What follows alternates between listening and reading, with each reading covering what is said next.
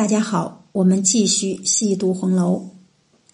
咱们都知道啊，在《红楼梦》里，薛宝钗她是一个人缘极好的人。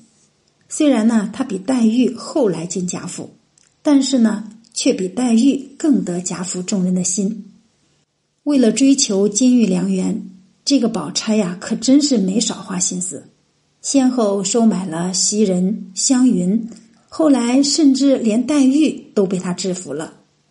但是在贾府中，却有一个人，无论宝钗如何讨好，也得不到他的喜欢。那这个人是谁呢？我们今天就来聊一聊。其实这个人啊，就是贾母。薛宝钗呀，用善言善语讨好袭人，让袭人主动投靠了他。袭人呢，也因此忘记了自己同黛玉多年的情谊，后来甚至于公开诋毁黛玉。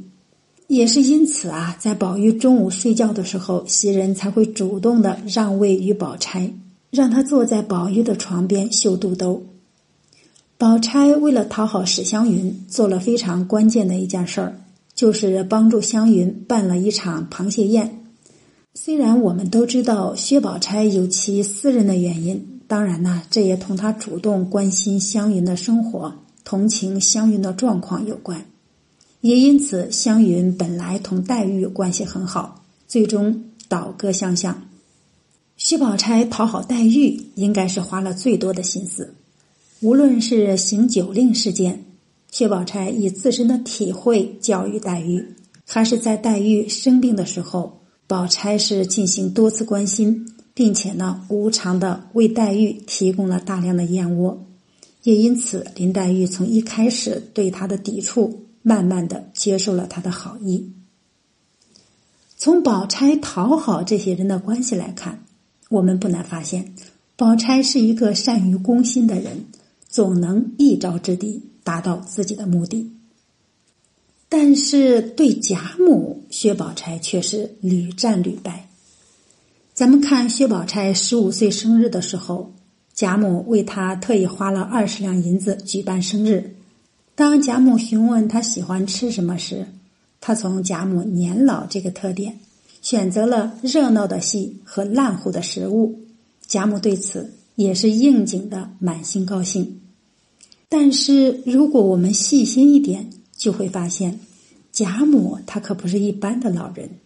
宝钗所选的这些热闹戏、这些烂糊的食物，并非都是贾母所喜欢的。咱举例说明。贾母因陪刘姥姥游大观园受了点风，回去后就有点不舒服。第二天，王夫人王熙凤来看望她，贾母便说了这样的话。我们看《红楼梦》原文，贾母点头笑道：“难为他想着，若是还有生的，再炸上两块，咸津津的，吃粥有味儿。那汤虽好，只是不对稀饭。”可见贾母虽然她年纪比较大，但是她对美食依然是非常讲究。她这里特别提出要吃生的，要吃油炸的，所以宝钗为贾母挑选的烂糊食物未必是贾母所喜欢的。而贾母对戏的品味则更加不同了。我们看中秋夜宴的时候有这样的描写：贾母道。就铺排在藕香榭的水亭子上，借着水音更好听。回来咱们就在坠锦阁底下吃酒，又宽阔又听得进。下面还有一段描写，贾母忙笑道：“可是倒忘了他们，就叫他们演吧。”那个婆子答应去了。不一时，只听得箫管悠扬，声笛并发，正值风清气爽之时。那乐声穿林渡水而来，自然使人神怡心旷。还有一个场景，在除夕之时，贾府众人齐聚，贾母同样体现出了他对戏曲音乐的品味。我们看《红楼梦》原文，贾母笑道：“大正月里，你师傅也不放你们出来逛逛，你们如今唱什么？才刚八出八义，闹得我头疼。”我们清淡些好，叫方官唱一出《寻梦》，只用箫和笙笛，余者一概不用。文官等听了出来，忙去扮演上台。先是寻梦，次是下书，众人鸦雀无闻。薛姨妈笑道：“实在戏也看过几百般，从没见过只用箫管的。”贾母道：“也有，只是像方才西楼楚江情一支，多有小生吹箫和的，这和大套的实在少。这也在人讲究罢了，不算什么出奇。”纸湘云道。我像他这么大的时候，他爷爷有一班小戏，偏有一个弹琴的奏了《西厢记》的听琴，《玉簪记》的琴挑，续琵琶的胡笳十八拍，竟成了真的了。比这个更如何？可见贾母这个老祖母，她对戏、对音乐的品味早已超出一般的热闹，是为了追求音乐的本质。所以，薛宝钗的热闹戏自然入不了贾母的眼。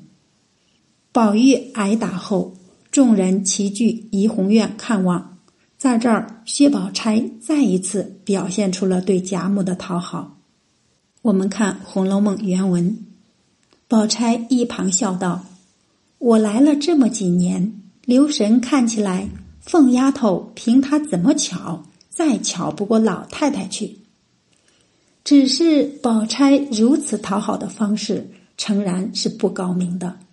王熙凤不仅是比她年长，而且还是深得贾母的喜欢。宝钗对王熙凤如此的称呼，王熙凤必然不高兴。面对这样的奉承，估计贾母也不会高兴。薛宝钗讨好不了贾母，固然同她追求金玉良缘有关。破坏宝玉和黛玉的关系，也同他不了解贾母的喜好、性格，盲目的进行阿谀奉承。当然，从这儿也能看出，像贾母这样的一品夫人所拥有的品味，是薛宝钗这样的商人之女无法相提并论的。年老的贾母之所以不喜欢薛宝钗，也是因为此时的贾母。早已厌倦和看透了大家族中勾心斗角这样的生活，此时的他更喜欢和希望身边的儿媳妇、孙子、孙女儿们都能快乐简单的生活。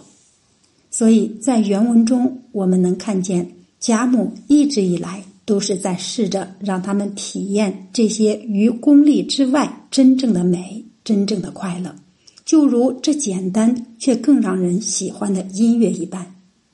也是因此，无论宝钗怎样讨好贾母，她依然得不到贾母的喜欢。好，我们今天就读到这里。如果大家有不同的意见，可以在评论区留言。